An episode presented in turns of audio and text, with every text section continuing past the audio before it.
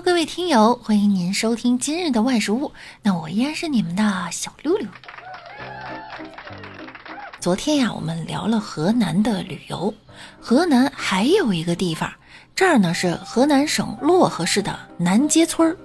在这里呀，结婚呢是集体婚礼，分房子直接拎包入住，水电费还不要钱，每个月呢发超市的购物卡。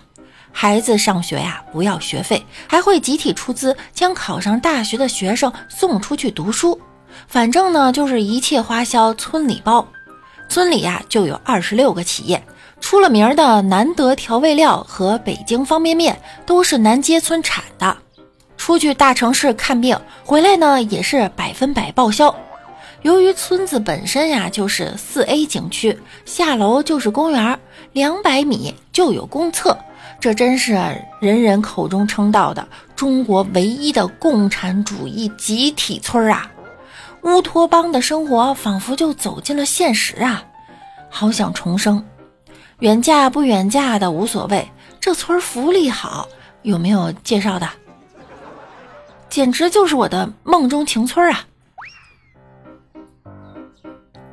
刷到有网友说。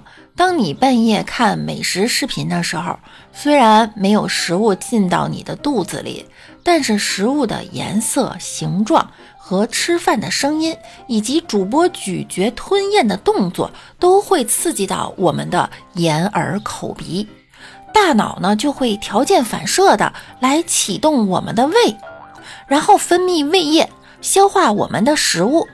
当胃里又没有食物中和这些胃酸，那就只能胃黏膜承受了。久而久之，就会屏障受损，进而引发胃炎和胃溃疡。原来脑子和嘴还有胃真的对了一晚上的账啊！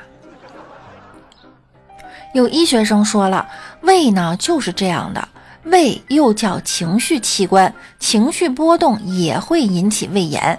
气的胃疼真的是写实派呀！换个角度想哈，消化不良的时候，是不是也可以看看吃播呢？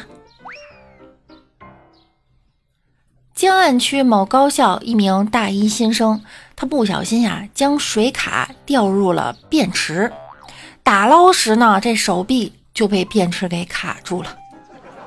随后室友拨打幺幺九报警电话求助。消防员呢，先用毛巾将学生的头部和裸露在外的手臂仔细的包裹，随后利用冲击器和撬棍将便池一点点撬开。这孩子还不得连夜办理退学手续啊！以后这校规都得再加一条，禁止把手伸进便池。我寻思着，这军训期间饭量大，应该还挺正常的吧。现在的大学生啊，总是能用意想不到的方式出现呀。在长沙理工大学呢，学校里有一个一米六五高的垃圾桶，成为了网红打卡点儿。路过的大学生啊，纷纷合照，称呢这样会显瘦。也有学生称赞说很实用，扔垃圾不用弯腰了，而且还很方便。那你说那小个子的话怎么扔垃圾啊？一米五的朋友怎么扔垃圾呀？啊！不过低于一米六五的人有福了哈，下雨呢可以躲在这垃圾桶里面避雨。有一个丹麦的艺术家叫严斯哈宁，收到了博物馆提供的经费以后啊，向其提供了两幅空白的画布，并将其命名为。拿钱就跑，并表示呢，他将博物馆借给他的钱据为己有这一行为才是真正的艺术品。别说这老外和正常人想法就是不一样哈。近日呢，经过法律诉讼，法院命令哈宁向博物馆退还约四十九点二五万丹麦克朗。法院称啊，这一金额相当于博物馆借给哈宁的钱款金额，减去哈宁的酬金和两幅作品的装裱费用。这雪山白凤凰好歹还有字儿，还有章，您这也太敷衍了吧？交了两张白卷啊。有网友说太艺术了，如果跑掉了就更艺术了。如果买方用的假钞就是艺术的二次方了，你是真敢想啊！敷衍画两下呢，这个叫虚假艺术；拿钱跑路了，这就是行为艺术啊。本来这两幅画没什么，他一跑，这两幅画就有意义了。好赖不说哈，还给了两块布，还不算空手套白狼。前两天，国外发现了外星人的干尸，有很多网友呢纷纷表示这是假的，是拼接的。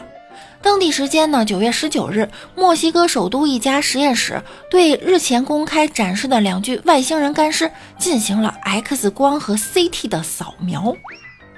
墨西哥法医专家称呢，这个结果显示啊，遗骸是属于一个单一骨架，没有与其他碎片连接，即两具干尸并未经过组装或者是操纵。这一结论呢，否认了之前反对者说干尸是由其他动物或人骨拼装而成的猜测。虽然这两具干尸与虚构的外星人形象描述相似，但科学家们尚未确认他们确实是来自另一个星球。所以，谁能告诉我这世界上到底有没有 SUV 啊？我还是不能理解，为什么这外星人长得真的就像个外星人呢？